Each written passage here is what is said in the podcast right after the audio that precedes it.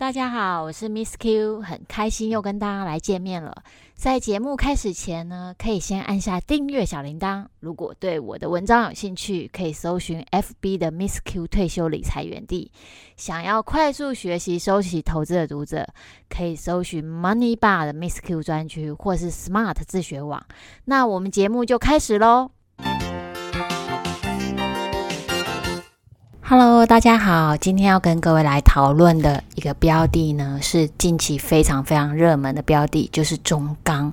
那今天的主题呢，是要跟大家说，存中钢不如来存中钢的特别股。为什么这样讲呢？因为可能大家对特别股不是很熟悉。其实中钢本身呢，它在之前有发行一档。特别股叫中钢特，这一档特别股，因为当时发行的环境市场利率很高，所以它的设计的条件是非常的好，可以说它是集合。债券跟股票的有利因素于一身，这就是本集节目要跟各位听众来分享的，所以大家一定要听到最后，这样才能了解投资中钢特有利的优势条件在哪里。首先，先来看一下。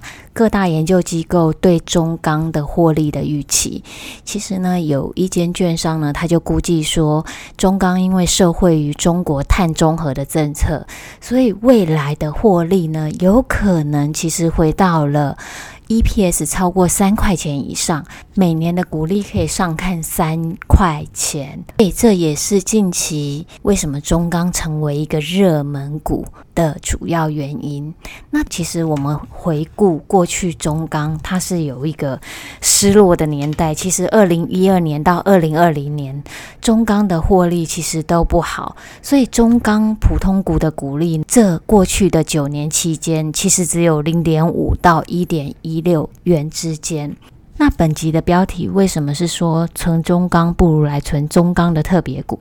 因为当初中钢特发行的条件就比中钢的普通股条件优越许多。举例来说，中钢特的特别股是不论中钢有没有赚钱，它每年的保障股利就有一点四元。但是中钢的普通股，一般大家都是投资普通股嘛，都知道说股利就是看公司今年有赚多少钱，再就一部分来提拨作为股利的发放。就不像中钢特，它是有一个保障的股利，不管公司有赚多少钱，所以这也是标题，呃，跟大家说，如果你想要追求一个稳定的股利的话，其实中钢特的股利会比中钢更稳定，这是第一个原因。那第二个原因呢？为什么鼓励大家来考虑存中钢的特别股？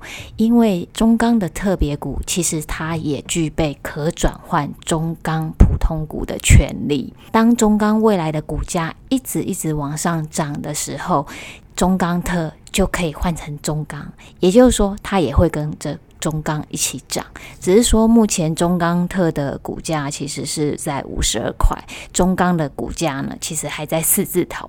所以未来如果等中钢涨到五十几块的时候，其实中钢特也会跟着一起涨。因为他们两个是可以转换的，所以两个的股价到相近的时候是不会差距太多。那第三点就是我想要提一下，中钢特还有一个优点，就是它的股利呢是保障一点四，但是可以。更多。如果当普通股未来中钢可以配到三块以上的话，中钢特的股利就不再是一点四了，它就会跟普通股一样多。这也是当初有设计说它也可以换成普通股的原因。所以这里呢，就可以跟读者来总结一下中钢特特别股的条件。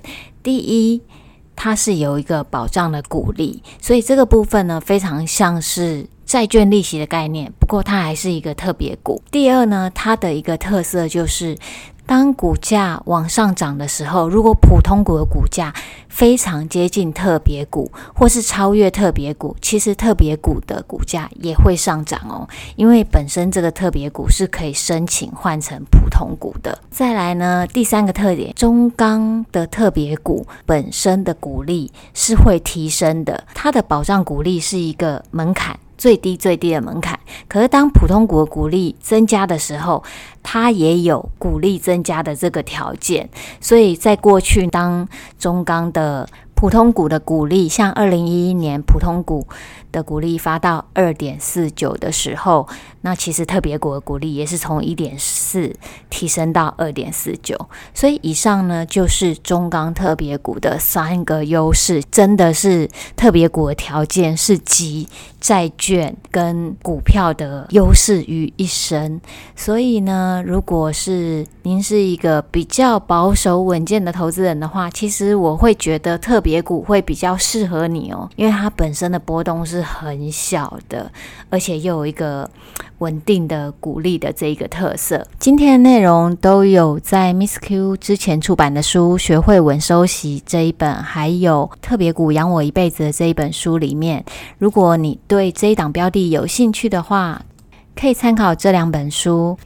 以上就是今天的内容，我是 Miss Q，我们下次见喽，拜拜。